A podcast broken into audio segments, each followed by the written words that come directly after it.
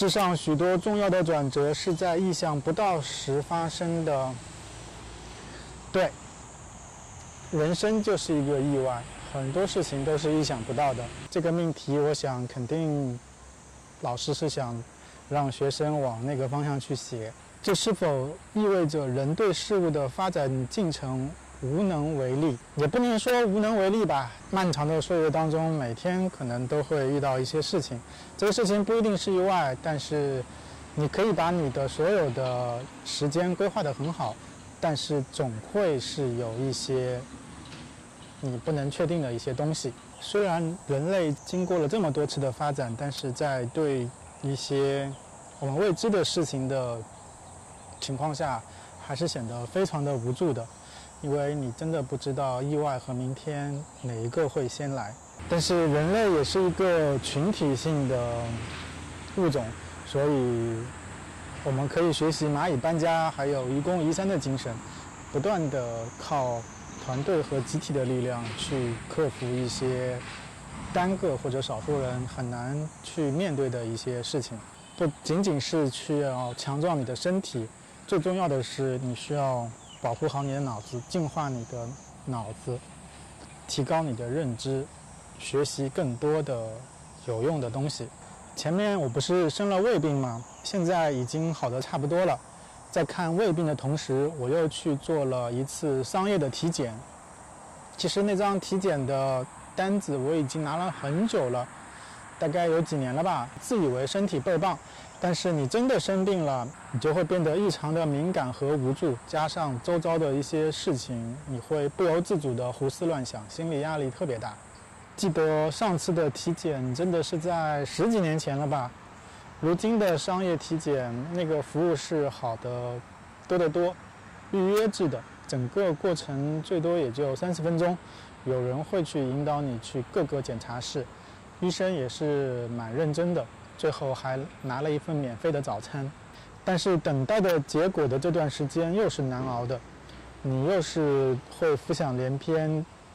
这个心理过程只有你到了我这个岁数才会理解，毕竟我只是看起来与实际年龄不符，但是身体的年龄谁都逃不过岁月的折磨。虽然我还没有受到太多的折磨，但是我也同样经历了这么长的日日夜夜。时间这个东西是最公平的，谁都躲不过。最后拿到结果的时候，你是和玩梭哈看底牌的感觉一模一样，一行一行慢慢的看。看到最后一行，你才能最后的松了口气。四十多岁的人最怕的就是体检报告和银行的存款两大指标，其他的真的不重要。多年前也是在医院看望病人，同病房的有个小姑娘生了顽疾，她主动要求出院了，她要云游四方。突然间，我觉得整个人就通透了，很多意想不到的事情都是突然间发生的。不管你这个人有多强、多风光，有很多疾病，现代医学暂时是救不了你的。什么都是假的，把每一天活充分，和值得的人交往才是人生的意义。所以你们会看到我在平时生活中是不怎么搭理别人的，但是你在某方面是大神，比我厉害，我都是会紧紧地抱你大腿。你是一个无聊又无趣，还要夸夸其谈的人。真的，请别浪费我的时间，别来找我，谢谢。我会 diss 一些人或者一些事情，那个不是因为我有多讨厌，是因为我不想屈从于一边倒的单一思想、思维模式和认知。现在很多资讯都是无脑转发的，无脑臣服，俗称脑残粉。为什么别人简单粗略的设计个什么，你都会信？一个人的思维怎么能够被别人给禁锢？你接受这些讯息来的越容易，你觉得越舒服，你就要越小心。你已经失去了你的自我判断。多读点书吧，成系统的学习知识，别刷某音了。一件深层次的事情，绝对不是三四秒、一到两分钟能够完全表现的。每个人的时间长度都是有限的，但是每个时间点的深度和广度，你是可以自己无限挖掘的。做好自己的计划，逐级的去完成，最后才能获得更大的成功。当事情来了，首先要解决的是接下来怎么办，而不是为什么会这样，然后还要去无脑的猜想。你又不是哥德巴赫，所以脑子是个好东西。而且这些都是需要平时不断的去训练的。这就是我为什么不抽烟不喝酒的原因。我不想麻痹自己的大脑，它得时刻的保持清醒。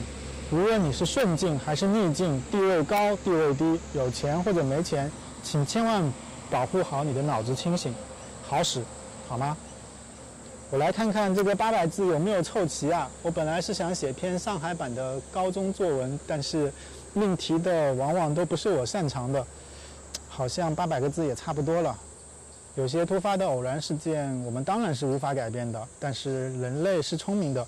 会在不断的发生各种事件里面去学习、吸取教训，提高应对的办法。一个人活着不就是不断的制造麻烦、搞些事情？一旦麻烦的事情来了，不要怕，也不要沾沾自喜，用脑子想应对的办法。一个人不行，就去找帮手，组建团队，集体作战。好在万幸的是，我们一直被这个世界上最勇敢的人保护着。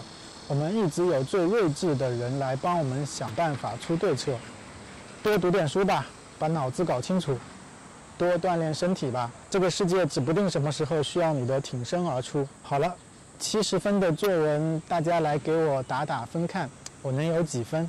喜欢我的频道，记得关注、订阅、点赞、留言、弹幕、评论、转发、分享。我们有空下次再聊。